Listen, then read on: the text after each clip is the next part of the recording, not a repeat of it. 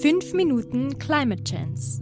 Klima. 2 Sauerstoff. Naturkatastrophe. Klimaerwärmung. Methan. So können wir das machen. Chance. C6 hat Atmosphäre. 12 Pulververänderung. PTS Photosynthese. Kurze Häppchen aus der faszinierenden Welt des Klimas. Folge 10. Verbrennungsmotor gegen Elektromotor. Ein kniffliger Fall.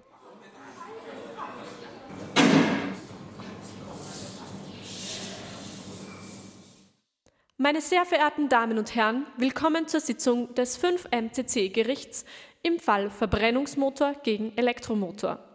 Ich bitte den Verbrennungsmotor um sein Eröffnungsplädoyer. Euer Ehren, vielen herzlichen Dank. In letzter Zeit sind vermehrt negative Medienberichte über mich hereingebrochen. Während ich stetig an meiner Effizienz arbeite, werde ich ständig mit dem Elektromotor verglichen, wobei ich sicher bin, dass da falsche Zahlen im Umlauf sind. Betrug nenne ich das. Nun denn, sehr geehrter Verbrennungsmotor, wo liegt denn das Problem? Euer Ehren, ständig wird behauptet, Elektromotoren seien die Zukunft. Dabei haben Verbrennungsmotoren ja riesige Vorteile. Unser verwendeter Kraftstoff, sei es jetzt Diesel, Benzin oder Kerosin, hat eine immens hohe Energiedichte. Das heißt, durch unseren Kraftstoff kann man richtig viel Energie mit sich führen. Das ist gut für Autos, Flugzeuge, Schiffe etc. eben.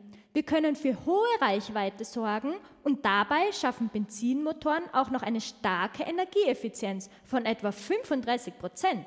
Dieselmotoren etwa 40 Prozent und Schiffsdieselmotoren auf ca. 50 Prozent. Das heißt, da wird etwa die Hälfte der gespeicherten Energie im Verbrennungsmotor verwendet. Einspruch, Euer Ehren. Stattgegeben. Das ist ja alles schön und gut, aber es gibt da ein großes Problem.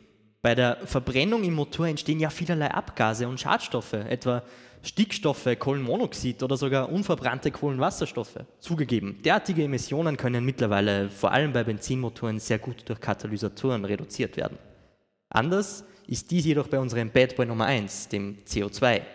Die Freisetzung von Kohlendioxid durch die Verwendung fossiler Energieträger wie eben Benzin oder Diesel kann ja de facto nicht gelöst werden. Ein erhebliches Problem ist das.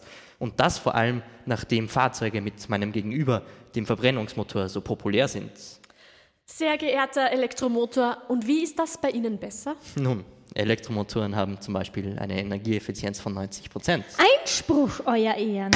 Stattgegeben. Diese Angabe ist sehr mit Vorsicht zu genießen, da auch andere Punkte, wie etwa die Art der Erzeugung des Stroms, die Herstellung und Entsorgung der Batterien oder Verluste beim Laden des Autos mit einberechnet werden müssen. Euer Ehren, dennoch zeigt sich bei uns Elektromotoren eine viel stärkere Klimafreundlichkeit. Selbst beim in der EU momentanen vorhandenen Mix an Stromquellen, der ja zu 72 Prozent aus Öl, Gas und Kohle besteht, kann etwa ein Viertel an Treibhausgasemissionen bei der Verwendung von E-Autos eingespart werden. Je mehr Ökostrom in Zukunft verwendet wird, desto mehr Emissionen können ja auch mit unserer Hilfe verhindert werden. Vielen Dank für Ihre Ausführungen. Das 5-MCC-Gericht zieht sich zur Beratung zurück.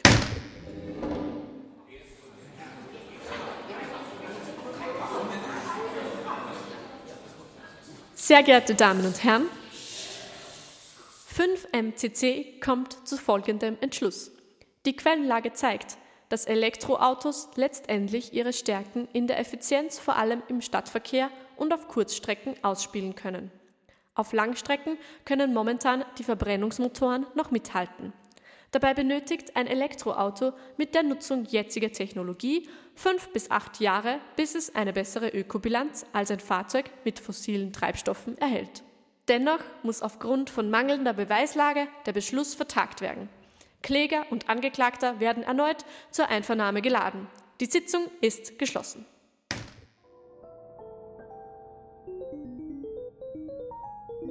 Fünf Minuten Climate Chance.